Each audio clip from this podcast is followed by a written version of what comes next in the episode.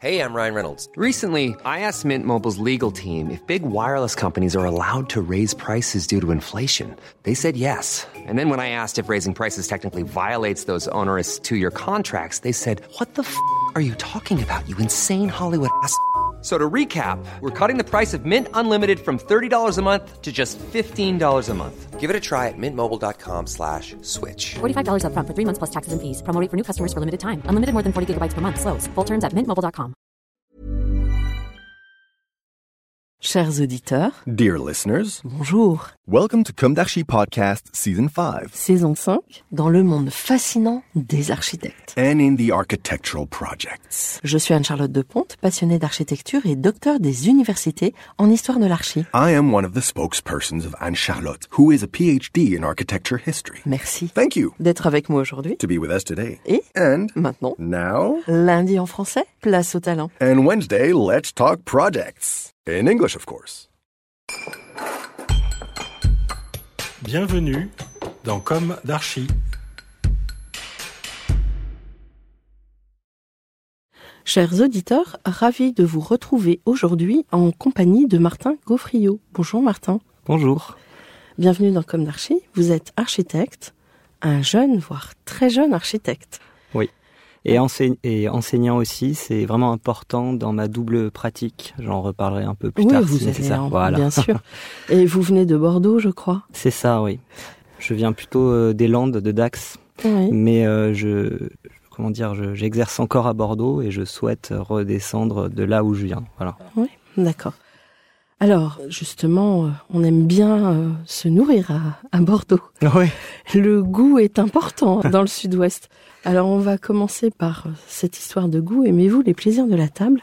Quels sont vos mets préférés et pouvez-vous évoquer un souvenir gustatif?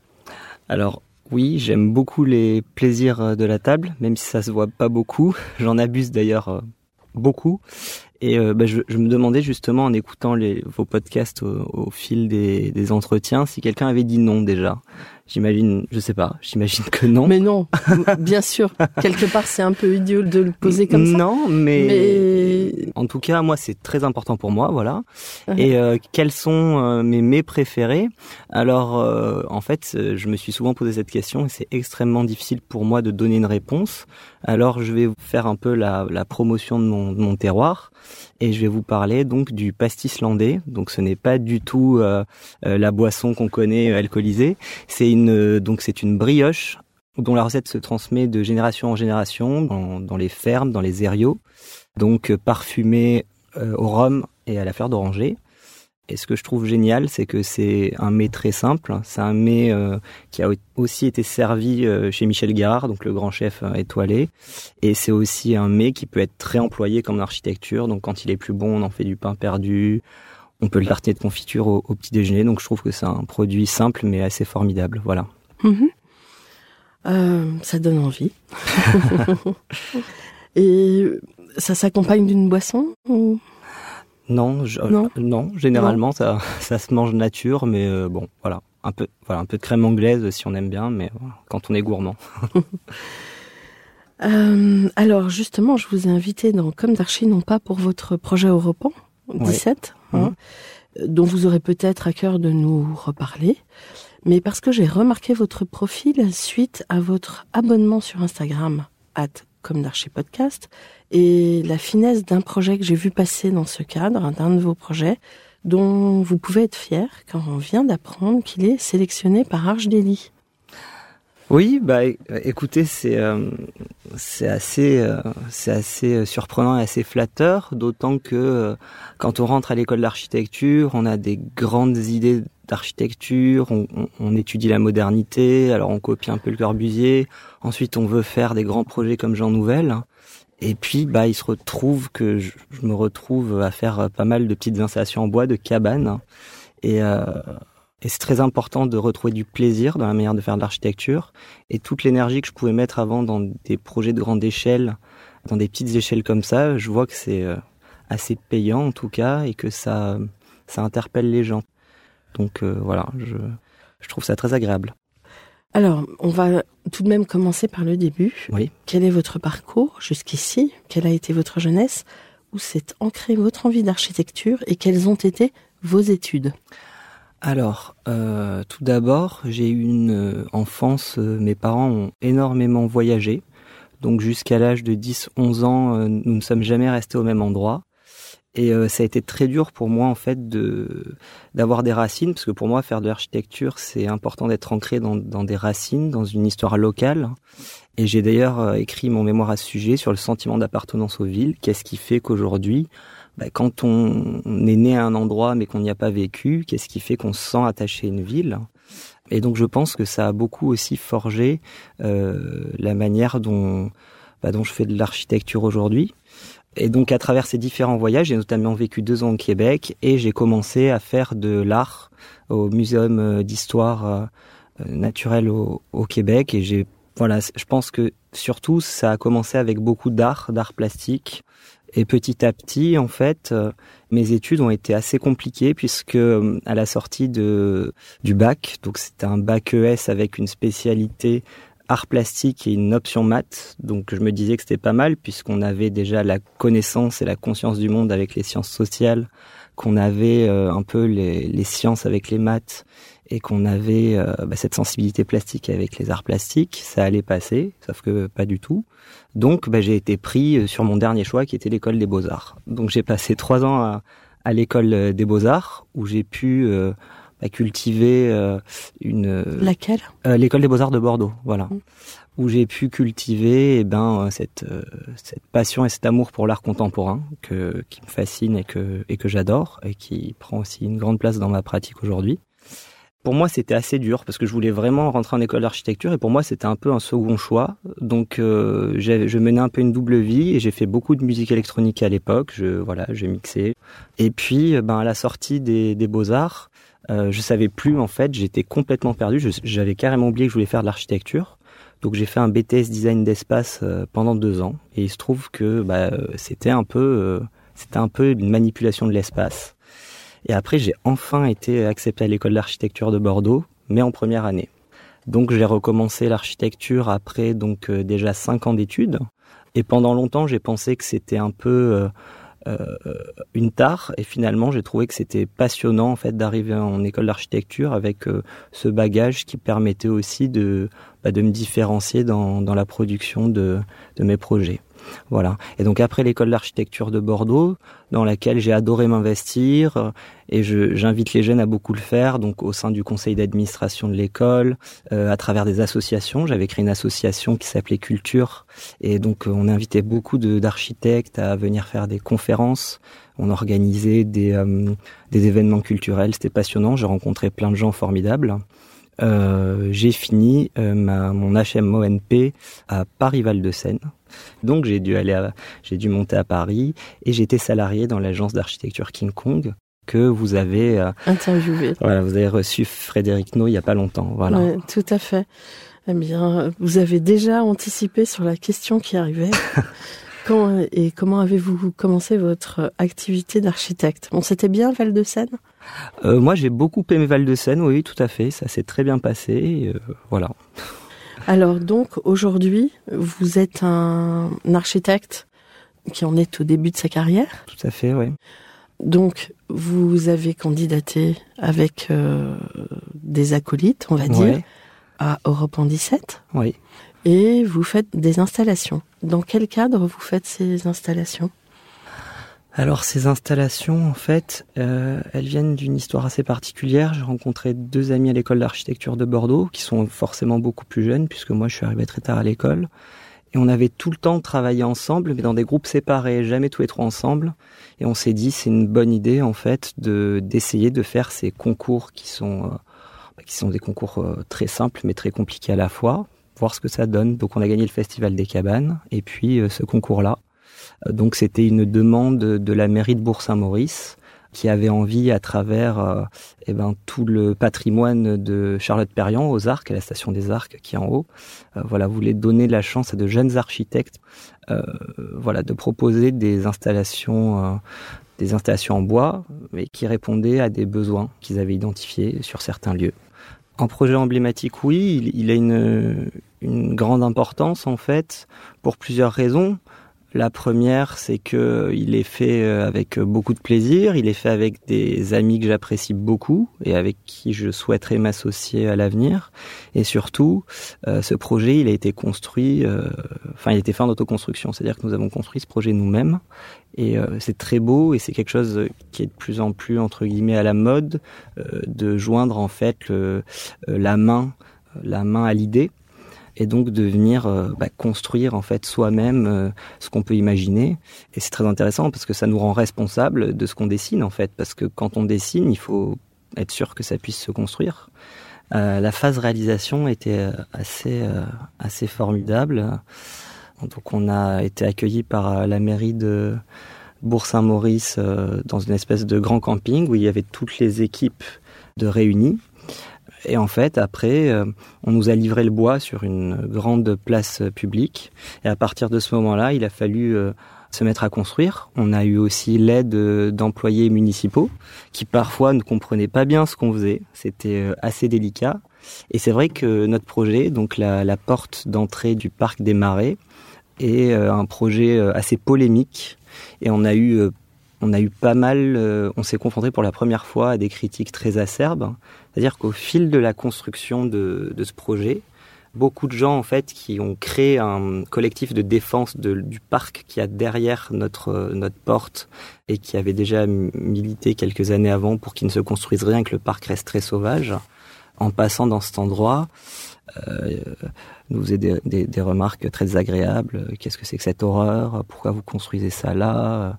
Et, et c'était très dur à encaisser. Et à la fois, on, avait euh, eh ben des, des, habitants hyper passionnés, hyper intéressés, qui venaient même nous donner euh, voilà un coup de main, qui mettait la main à la pâte. Et je pense que voilà, on a vécu un spectre très large de ce que pouvait en tout cas euh, recevoir un architecte comme critique, que ce soit négatif ou positif. Donc nous, ça nous a mis un petit coup, mais euh, parce qu'en plus la construction était très difficile. On n'était que deux pour pour construire ce, ce, grand, cette grande porte en bois, et on a fini donc. Euh... Oui, qui met où il y a la mise en œuvre d'une euh, d'une ossature, d'une structure ouais, en voilà, d'une structure en bois. Mmh. Exactement, c'est ça. À l'époque des folies, au 18e, on, on faisait des, des, parcours comme ça, ça, et ça reprend un peu cette idée, mais dans une, euh, une interprétation évidemment très contemporaine. Oui, voilà. Ce qui nous intéressait en fait, c'était l'idée que euh, une porte d'entrée. Alors on nous donne comme contrainte la porte d'entrée, mais sauf qu'on rentre pas dans un parc en fait comme on rentre dans une pièce. Donc il n'y a pas de plafond. Enfin, c'est un parc. Et donc, bah, comment réinterpréter cette euh, cette entrée à travers l'expérience du passage, dessous euh, voilà, donc c'était un peu le, le leitmotiv, et c'était surtout la situer, parce qu'on pouvait se mettre un peu où on voulait euh, devant devant cette passerelle. C'était la situer en fait au centre de toutes les contraintes possibles qu'il pouvait y avoir, parce qu'on a donc euh, un environnement extrêmement naturel, on a ce, ces montagnes, ce parc très naturel, on a une plaine des sports extrêmement urbaine, vraiment juste. Et puis on a des éléments très horizontaux qui sont la rivière, les pierres, le ciel. Donc voilà, et c'est euh, en fait à la convergence de, de, bah, de tous ces milieux très hétéroclites qui nous semblait pertinent en fait de bah, d'installer ce, cette porte. Quoi. Et alors les gens qui vous faisaient des réflexions, c'était qu'aurait-il voulu rien ou alors euh, des, des, portes avec des petits anges ou des petits nains de jardin? Bah ils auraient voulu rien. Voilà. Ouais. Pour être très honnête, ils, ouais, ils auraient préféré qu'il n'y ait rien. Voilà. Ouais. Bon. Et les employés municipaux, alors peut-être que aussi dans, dans des dans des contrées, enfin dans des villes ou dans des villages où il y a peu de ou dans des quartiers, euh, la parole peut circuler d'une manière très positive comme de manière plus négative aussi. Ouais, tout à fait. Ouais. Mais euh, moi, j'ai adoré travailler donc avec les employés municipaux parce qu'ils étaient oui. extrêmement réceptifs. En fait, ils, en fait, ils se demandaient, donc euh, ils étaient en, en attente, en demande d'explications, de, de savoir ce qu'on faisait ils étaient plutôt curieux, euh, voilà, de la jeunesse, de ce qu'elle pouvait proposer. Et puis, euh, et puis, ben en fait, ils, ils avaient l'impression de prendre part au projet, enfin de prendre part à la construction. Et euh, ça a donné une alchimie vraiment super agréable, en fait. Hein, voilà, c'était vraiment, enfin, en tout cas avec les, les employés municipaux, c'était super, quoi. C'est voilà. réalisé en quel bois? C'est du résineux, c'est du sapin, voilà, non traité. Puisque c'est censé être une installation plutôt éphémère. Donc c'est vraiment le début de ce, de ce concours lancé par la ville de Bourg-Saint-Maurice. Ils, ne savent pas combien de temps ils vont la laisser. C'est une espèce de, de, charpente avec un système de portique qui se répète. On a en fait des, euh, des bancs qui étaient initialement pas prévus, qui viennent en fait lester le, qui viennent lester l'installation. Et ensuite, donc, on a un, un système de, de, poteaux moisés qui vient s'entrecroiser avec la charpente euh, supérieure, voilà. Et Vous puis, pouvez expliquer aux auditeurs euh, profanes ce qu'est euh, le poteau moisé? Alors, le poteau moisé, c'est comme deux poteaux verticaux avec un pot, un, avec une, un élément horizontal qui vient se pincer dedans. Vous souhaitiez compléter sur ce projet? Vous aviez d'autres choses à...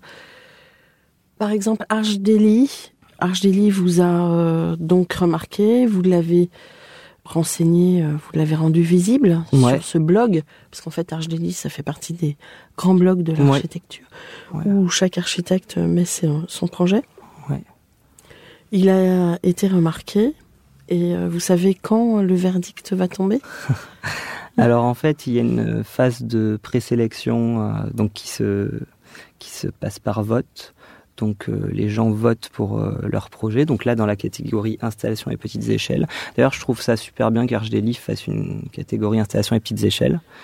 Et, euh, et, à la fin de ce vote, donc qui se finit le 15 février, ils en retiennent cinq. Et là, ces cinq euh, projets finaux passent sous le regard d'un jury professionnel qui donc décide quel est le lauréat dans cette catégorie. D'accord. Et hum, c'est mondial? Ouais, c'est mondial. Donc c'est déjà formidable. C'est formidable. Comme euh, sélection, parce que là, pour le ouais. coup, c'est Archdeli qui, qui a retenu votre proposition. Ouais, voilà, c'est ça.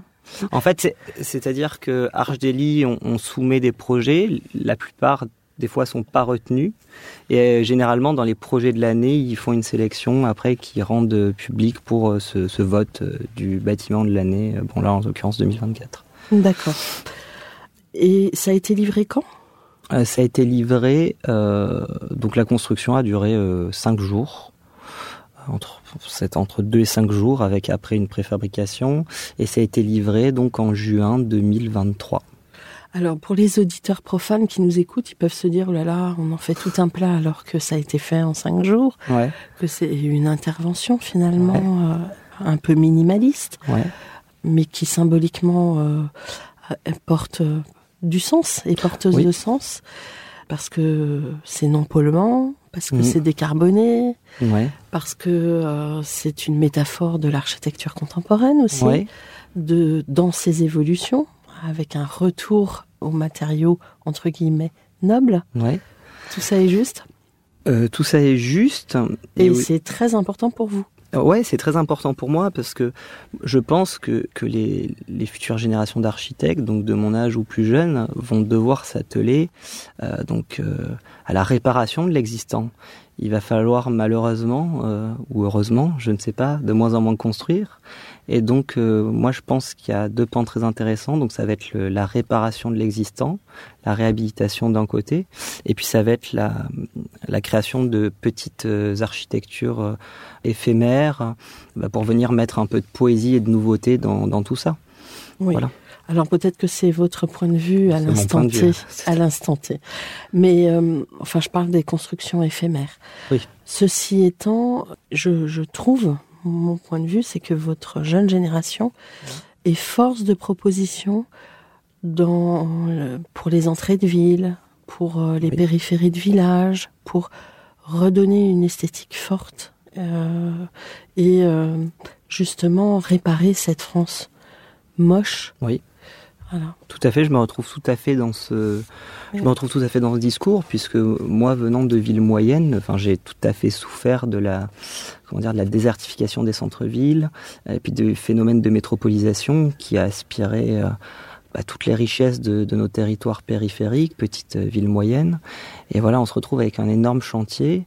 Et je pense aussi qu'il est très important que, bah, que l'architecte et nos architectes reviennent travailler dans, dans ces territoires qui aujourd'hui euh, manquent d'architectes, qui sont plutôt tous concentrés dans, dans, des grandes villes, ils font des grandes opérations. Et il y a beaucoup de, de, de petits projets très intéressants justement pour euh, voilà pour réparer euh, des villes, des entrées de villes, des, des villages, voilà. Et euh, voilà. Aider la ruralité aussi? La ruralité aussi, tout à fait, ouais. Moi, je pense que c'est c'est très important en tout cas de d'aller dans ces territoires et je pense que c'est une responsabilité de l'architecte aussi de ne pas s'occuper que de certains territoires voilà. Mmh. alors j'ai été me promener un petit peu sur votre site internet et j'ai vu que vous aviez euh, vous vous étiez penché sur euh, les moutons la transhumance. Et... vous pouvez nous raconter cette histoire? Parce que quelque part c'est du flux mais c'est pas de la construction oui, l'histoire des bergers alors, euh, donc c'est mon, pro mon projet de fin d'études finalement, qui dans sa forme n'est peut-être pas parfait, en tout cas raconte une histoire qui pour moi est très importante et euh, un positionnement d'architecte qui, qui, selon moi est très important. Il va manquer en fait 10 000 bergers qui ne seront pas renouvelés en fait pour euh, des départs à la retraite.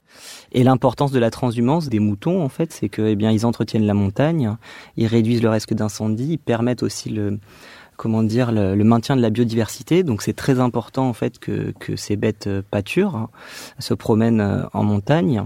Et puis, bah, ils produisent du lait, de la laine, de la viande. Et donc, euh, puisque d'où mon, mon activité d'enseignant qui pour moi est très importante en fait. Mes parents étaient enseignants et aujourd'hui, comment on enseigne à être berger? Malheureusement, ce sont dans des lycées, dans des lycées agricoles sur des formations très courtes. Et donc, beaucoup de gens venus des grandes villes se disent je vais devenir berger, donc ils deviennent euh, bergers. Sauf qu'une fois arrivés en montagne, dans les conditions, c'est très rude et puis ils arrêtent de suite. Et donc euh, l'idée en fait de, de ce projet, c'était de dire, eh bien on va faire de, de la pédagogie active, c'est-à-dire qu'ils vont aller directement apprendre dans le milieu où ça se produit. Donc le, le projet est un projet d'école de berger. In situ. In situ. Voilà. Voilà. Pour moi, c'est très. Avec du ouais. coup la petite maison de berger perchée dans la montagne? Alors non. Non. un peu plus grande. En, en, tout cas, il y a une très forte. Euh, attention au paysage, c'est-à-dire qu'on a une toiture qui vient un peu épouser la, forme donc de la montagne, euh, donc avec une, une, architecture plutôt enterrée, mais en tout cas qui vient inclure euh, ben, les endroits pour dormir et puis les, les endroits pour euh, ben, pour apprendre à, dresser les chiens de berger, parce qu'il y a en fait il y a beaucoup de, de métiers qui se greffent autour. On n'a pas l'impression comme ça. Dresser les chiens de berger, enfin entretenir les sabots. Euh, donc voilà. Donc c'est un programme très complexe, euh, mais très intéressant. Voilà, et c'est un retour aux sources ouais. que vous proposez. Et vous avez réagi en disant, mais non, quand je vous ai parlé de la petite maison de berger, parce que ça a quelle taille, ça... Alors c'est un, un, programme qui fait 2500 mètres carrés quand même. Ah oui. ouais ouais. Et oui parce qu'il faut accueillir beaucoup d'étudiants malgré tout pour. Oui, en juste, fait c'est plus un voilà. centre de formation. Voilà c'est un centre de formation. Mm. Euh, donc voilà. Mais il, est, il y a une urgence quand même. Il faut rester. Il, je pense que l'architecture doit rester crédible et euh, il y a des besoins très importants de formation. Et, et, dans ce métier de berger, vous n'avez pas pensé justement à l'habitat du berger une fois qu'il est tout seul, euh, tout en haut, avec ses bêtes? Comment ça se passe? Comment ça se passe quand lui est tout seul ouais. bah c'est c'est très bah, on est sur des habitats qui sont euh, très vernaculaires finalement. C'est ce qu'on a coutume d'appeler l'architecture sans architecte. Et moi c'est quelque ouais. chose qui me fascine.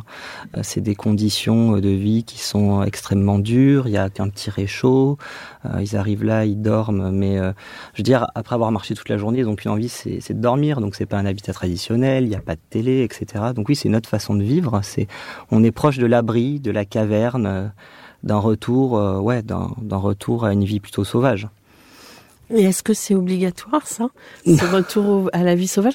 Parce que peut-être que justement un jeune architecte comme vous pourrait s'emparer aussi de ce sujet-là. Eh bien, au-delà du centre de formation. Ouais. Euh, en tout cas, quand moi, puisque j'ai eu la chance d'avoir un enseignant qui avait fait, euh, qui a fait Paris Belleville et donc euh, issu de d'Henri Siriani et Didier Girard, une gymnastique du logement très spécifique en fait. Eh ben, on s'aimait beaucoup, mais c'est vrai que moi j'avais une vision du logement qui se dit est-ce qu'on doit faire le logement aujourd'hui comme on l'a toujours fait? Voilà, qu'est-ce que le logement aujourd'hui? Est-ce qu'on a les mêmes besoins en fait? Est-ce qu'on doit, voilà, euh, même dans ces territoires qui sont extrêmement urbains, est-ce qu'on doit faire le logement en fait comme on connaît tous? Et donc c'est une question, oui, qui m'anime beaucoup en fait hein, sur euh, la question. Ça peut être la question des volumes capables, ça peut être la question euh, de la réversibilité de certaines pièces, la pièce en plus qui est le garage dans les lotissements. Moi, par exemple, ma mère habite un lotissement, le garage n'a jamais servi à mettre la voiture, et j'ai travaillé sur un projet qui visait justement à qu'est-ce qu'on fait de cette pièce en plus. Donc voilà, le, je pense que, en tout cas, ça peut nourrir beaucoup de, de manières en fait de repenser le logement. Alors, retour aux sources, transmission. Peut-être euh, avez-vous envie de parler de la modernité? Parce que vous parliez de votre amour de l'art contemporain. Ouais. C'est vrai que actuellement, euh, il y a une France un peu plus traditionnelle qui est vent debout ouais. euh, face à ces valeurs-là. Oui. Moi, ça me fait toujours beaucoup de peine parce que je me dis ils sont dans l'ignorance de quelque chose qui est Ouais. très riche. Qu'est-ce Ouais. que, comment vous vous l'appréhendez Quel est votre questionnement par rapport à ça? Alors ma- mon questionnement sur la modernité, c'est euh, justement c'est la non-compréhension de ce mouvement qui fait qu'on a, on a des envies de radicalité totale par rapport à ce mouvement. Je pense qu'il y, y a des choses intéressantes à en tirer. Moi, je donne un, un exemple très simple. Par exemple, c'est euh, dans les cinq points de l'architecture moderne et du Corbu, c'est euh, la, la toiture terrasse. Et moi, je vois plein de mes étudiants, de mes camarades qui font des toitures terrasses, mais sauf que ces toitures terrasses, en fait, ne sont pas accessibles. Parce que qu'est-ce qu'avait dit le Corbusier C'est qu'il y a un solarium dessus. C'est une façade en plus. Et donc, je ne vois pas, en fait, l'intérêt de mal réinterpréter cette modernité. Si elle est mal réinterprétée, elle, elle n'est pas Dans pertinente. Voilà, Voilà. c'est ça. À partir du moment où elle est réinterprétée de manière pertinente, elle est intéressante. Mhm. Voilà. Et puis, euh, dans cette faculté d'abstraction qu'ont les modernes, Oui. quand on commence à apprendre à voir le monde dans lequel on vit, on peut, euh, euh, comment dirais-je, faire des focales et abstraire des tas d'éléments Oui. euh, qui, qui portent du sens. Oui. C'est un peu une manière de regarder ce qui nous entoure dans un microscope. C'est exactement ça. Et même la réinterprétation, l'abstraction par la- les formes géométriques me paraît euh, très intéressante parce qu'il permet euh, aux personnes qui voient cette architecture d'imaginer ce qu'ils veulent en fait. Un peu comme dans, dans la peinture. euh. Alors, j'ai- j'avais aussi une autre question un peu de cet ordre. Vous avez fait beaucoup de musique électronique, c'est ça? Oui, tout à fait. Donc vous avez euh, cette sensibilité euh, aussi à, forcément à l'intelligence artificielle. Tout à fait. Et comment vous arrivez à faire une synthèse entre cette envie d'un retour aux sources ou cette nécessité même de cette c'est de la vitalité finalement Ouais.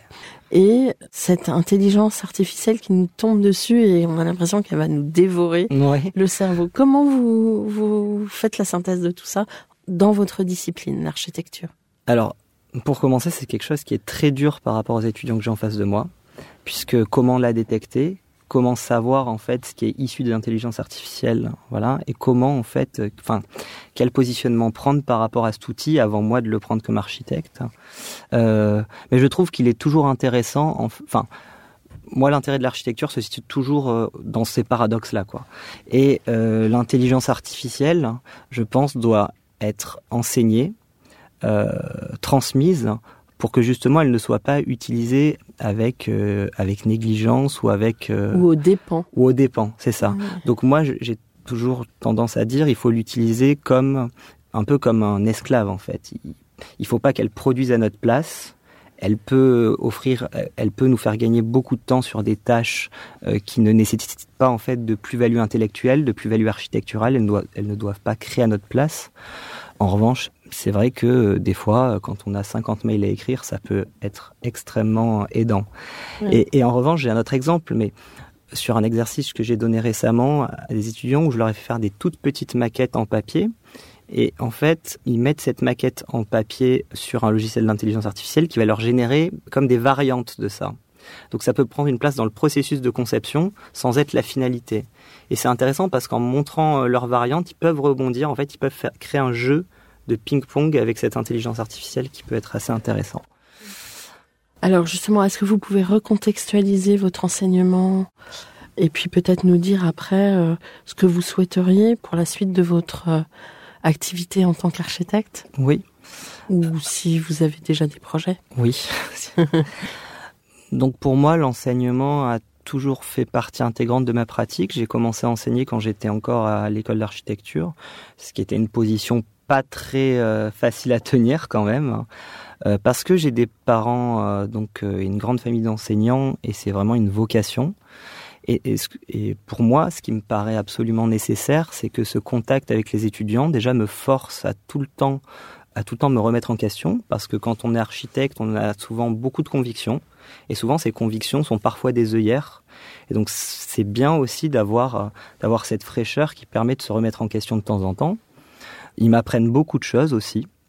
Et puis aussi, je ne me sentirais pas absolument pas légitime d'enseigner si je n'avais pas de pratique. Donc pour moi, les deux vont absolument ensemble. Je voilà, j'ai beaucoup d'amis qui me demandent si jamais j'ai un jour une grosse agence, est-ce que j'abandonnerai l'enseignement? Je je vois pas ça possible. Mmh. Voilà. Donc, euh, donc voilà, ça, ça, me paraît très, euh, vraiment très important. C'est quelque chose de très passionnant.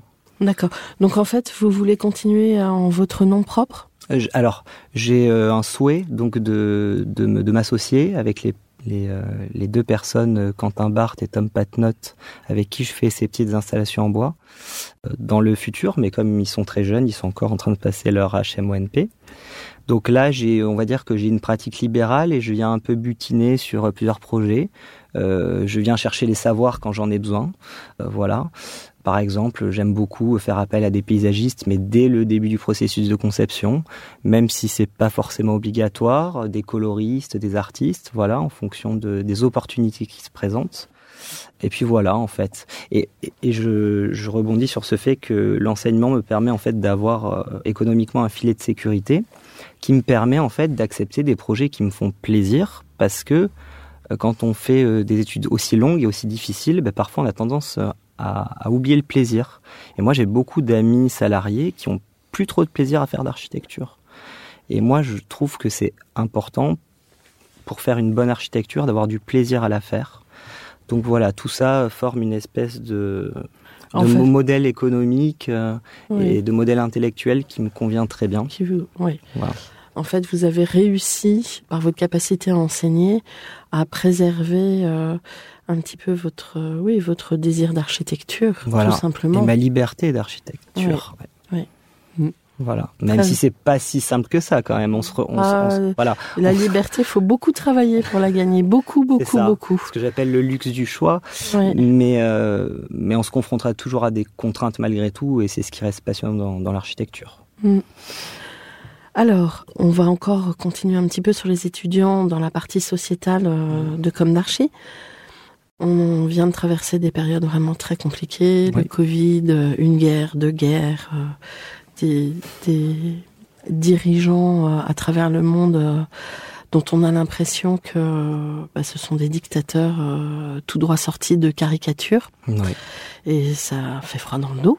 Oui. Même si on n'a pas envie d'avoir peur et qu'on continue de vivre et que c'est comme ça.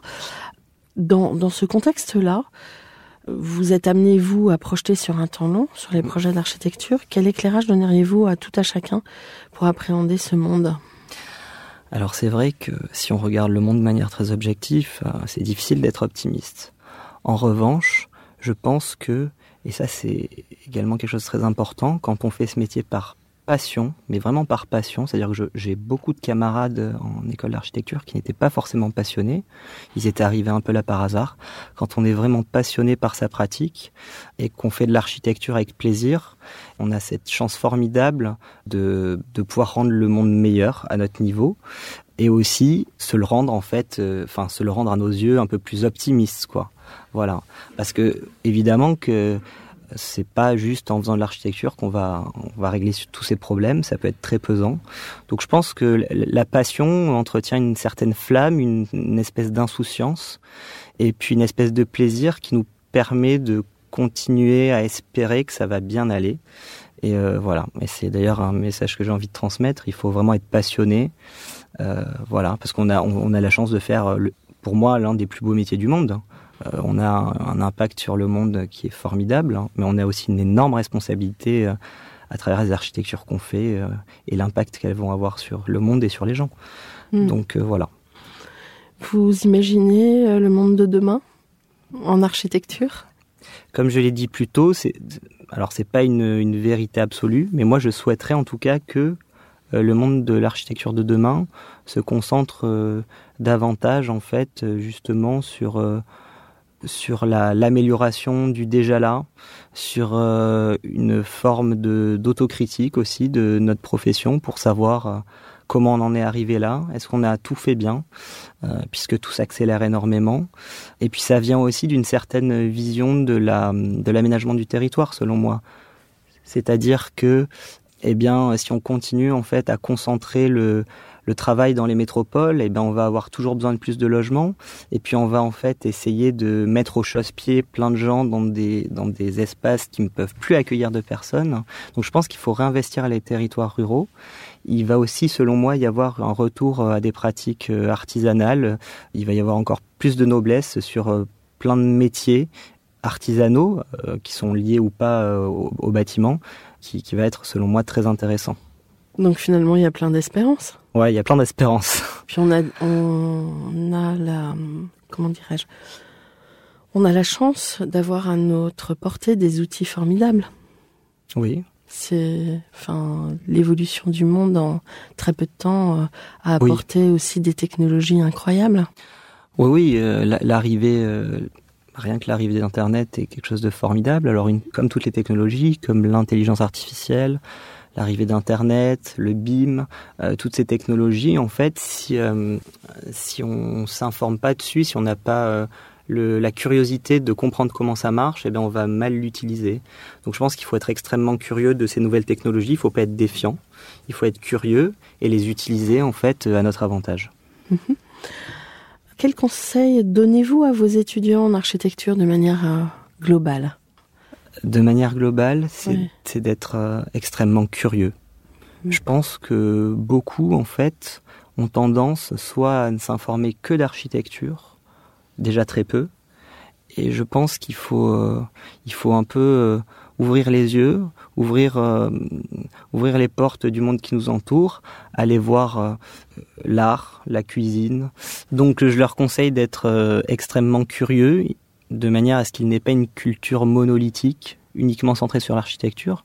Il faut qu'ils aillent explorer les, jardins, le paysage, euh, l'histoire, bah, tout ce qui fait en fait euh, euh, une culture générale en fait. Une culture générale est, très importante, pas qu'une culture scientifique, pas qu'une culture architecturale. Hein. Mm. Voilà, c'est très important.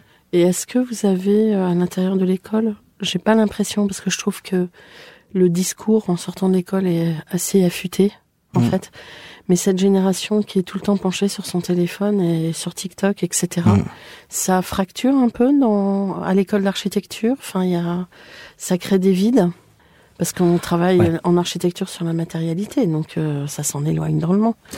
Oui, euh, le monde virtuel est un vrai ennemi, euh, un vrai piège. Malheureusement, des fois, moi, je suis obligé de d'interdire en fait, d'interdire ces outils pas par euh, pas par euh, plaisir quoi. Mais euh, pour leur permettre de se concentrer. pour leur permettre de se concentrer sur la matière c'est voilà. Moi je me souviens à l'école d'architecture on nous prenait pour des malades. On touchait les murs on touchait le sol. Voilà on faisait des dessins de détails qui paraissaient insignifiants. Et c'est très important en fait d'exercer le regard. C'est je pense que le regard est notre outil le plus précieux en architecture. Et, et pour leur ouvrir les yeux il faut en effet qu'ils regardent ailleurs que sur leur téléphone ou à travers le téléphone. Alors c'est vrai que vous avez euh, fait beaucoup d'apprentissage euh, avant d'arriver à l'école d'architecture. Oui. Mais on sent une maturité en vous et c'est assez étonnant parce que vous êtes à la fois presque un étudiant, mm. mais vous avez cette maturité pour embraser l'enseignement en école d'architecture. Donc bravo, c'est bien. Merci. euh, pas de travail en agence? Alors si, moi j'ai quelques petits projets très passionnant. D'autres diront que c'est des projets un peu euh, anecdotiques, mais par exemple, je travaille sur une salle de bain de 5 mètres carrés, mais euh, pour laquelle en fait j'ai une j'ai un maître d'ouvrage passionnant. Et, donc je, je, travaille avec un artisan euh, qui habite à côté de Libourne et en fait qui fait beaucoup de chantiers de démolition dans la région, qui récupère en fait les matériaux Euh, et donc il a une espèce de grand hangar avec plein de matériaux. Et donc moi en fait je vais prendre ces matériaux et dessiner le projet en fonction des matériaux disponibles. Donc des carreaux de Gironde qui sont incroyables, euh, des vieux établis en bois, etc. Et je trouve que c'est une façon intéressante d'inverser le projet. Voilà, c'est un genre de réemploi. Hein. Et il y a une quantité de détails sur euh, sur l'objet de la salle de bain, le bain, euh, se doucher, qui est passionnante en fait. J'aime beaucoup tous ces voilà tous mm. ces petits sujets. Et, euh, et puis voilà et puis comment on utilise ces matériaux dont on a complètement oublié la manière de les mettre en œuvre, etc. Voilà donc ça. j'ai également j'ai également une réhabilitation d'un ancien hôtel à Bergerac en neuf logements réutilisé un hôtel qui était abandonné euh, pour faire du, logement, tout ce qui est de plus modeste. Euh, voilà, donc des petits projets comme ça, mais qui me plaisent beaucoup et euh, sur lesquels j'ai envie de, travailler à fond. quoi. D'accord. Mais vous travaillez en nom propre dessus Oui, je travaille en nom propre dessus. Voilà. Que ça soit bien clair. Qu'est-ce que vous aimeriez dire pour conclure? Alors j'ai envie de dire un truc un peu engagé. Allez-y. Alors, aimez-nous les architectes, euh, nous sommes des personnes euh, euh, très ouvertes. Notre mission première, c'est le conseil. Donc surtout, n'hésitez pas dans un pays comme la France qui n'a plus trop confiance en ses architectes, n'hésitez pas à venir nous voir en fait parce qu'on a plein de choses à partager. on, serait ravis en fait de travailler avec toutes les personnes qui pensent pourtant ne pas avoir besoin d'architectes. Voilà. Et puis eh ben, pour les générations futures aussi, je, j'insiste sur le fait d'être curieux, de s'ouvrir aux autres et, et, voilà. Et je remercie aussi tous les euh, tous les enseignants qui euh, qui m'ont permis de voilà de devenir ce que je suis aujourd'hui, même si c'est un peu peu cucu. Oui, bah la transmission c'est. La transmission est très importante. Oui. Mm. Voilà. On peut rien inventer on ne peut rien inventer si on n'a pas déjà des acquis euh, importants. Et puis on inventerait en même temps. Oui, euh, je suis entièrement d'accord. Et je ne voulais pas prononcer un mot qui a été très galvaudé d'ailleurs. bon, bah en tout cas, merci beaucoup euh, Martin pour ce témoignage vraiment intéressant. Chers auditeurs, merci pour votre écoute. Rendez-vous la semaine prochaine pour un nouveau numéro. D'ici là, prenez soin de vous. Au revoir. Merci beaucoup à vous et euh, à bientôt. Au revoir.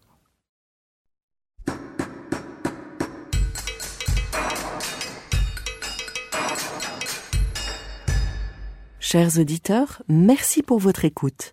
Merci à Julien Rebourg qui nous accompagne sur la partie son. N'oubliez pas de retrouver nos sujets en avant-première sur Instagram à l'adresse at comme. Si vous aimez ce podcast, favorisez sa diffusion en lui donnant 5 étoiles sur Apple Podcast, plus un petit commentaire, ou sur votre plateforme de podcast favorite. Et surtout, abonnez-vous pour écouter tous nos épisodes gratuitement. À bientôt, et d'ici là, prenez soin de vous. Mom deserves the best, and there's no better place to shop for Mother's Day than Whole Foods Market. They're your destination for unbeatable savings, from premium gifts to show-stopping flowers and irresistible desserts. Start by saving 33% with Prime on all body care and candles. Then get a 15-stem bunch of tulips for just $9.99 each with Prime. Round out Mom's menu with festive rosé, irresistible berry chantilly cake, and more special treats. Come celebrate Mother's Day at Whole Foods Market